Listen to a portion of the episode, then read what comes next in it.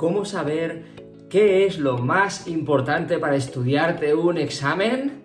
Mm, Buena pregunta. pero creo que ni siquiera es la pregunta correcta.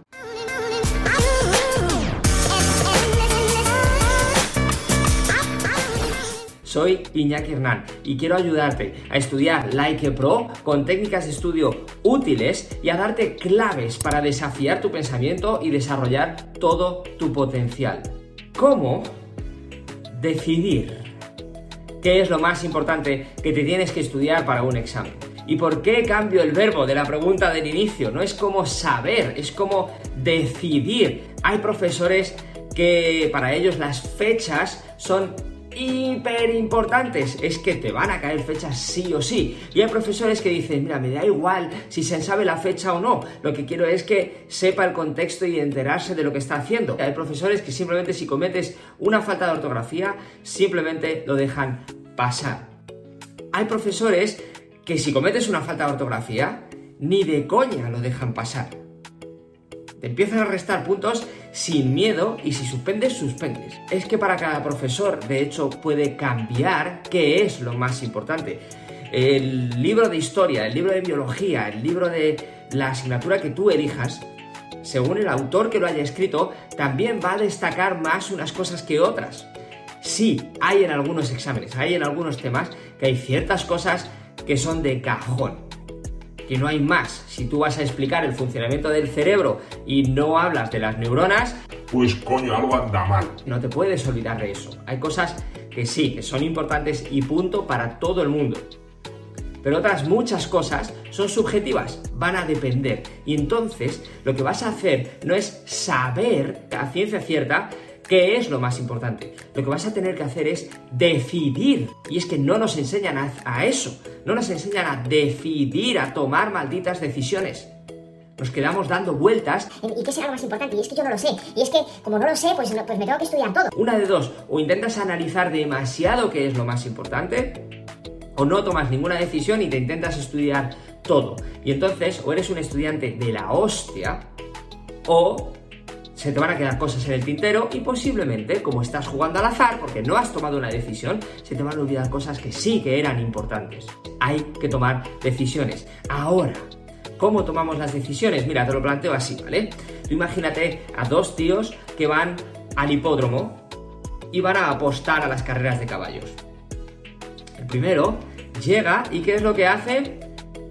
Ah, llega ahí a la caseta y dice, Al 7. y suelta toda la pasta al 7. ¿Por qué? Porque sí, porque me ha dado por ahí, porque me fío de mi instinto, porque me apetece. Me da exactamente igual, ¿vale?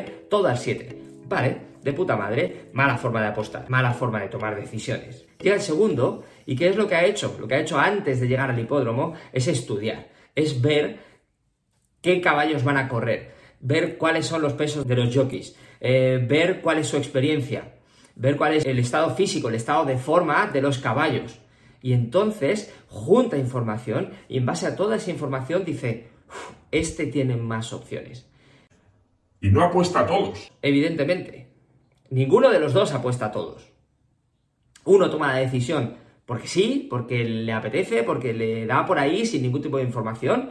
El otro busca información, analiza, comprende qué es lo que, está pasando, los detalles de la carrera y apuesta con un poquito más de sentido común gracias a ese conocimiento previo, a ese estudio previo. Ninguno de los dos intenta apostar a todos los caballos, ¿vale? Es decir, no apuesto a que es importante todo, no tiene ningún sentido. Pregúntale a un profesor, es que es raro, muy raro sería que un profesor te diga todo es importante, todo es importante, o es un estu- o es un examen hiper pequeño en el que, coño, lo único que entra es lo importante, o no, no, todo no es lo más importante, ni de broma, ¿vale? Así que tienes que tomar decisiones. Pistas, joder, escucha, escucha en clase al profe, porque muchas veces repiten consciente o inconscientemente qué es lo más importante, le dan más énfasis, le dan más importancia o directamente es que lo dicen, dicen esto es clave para el examen, pues joder, si tú estás escuchando te vas a enterar. Las negritas de los libros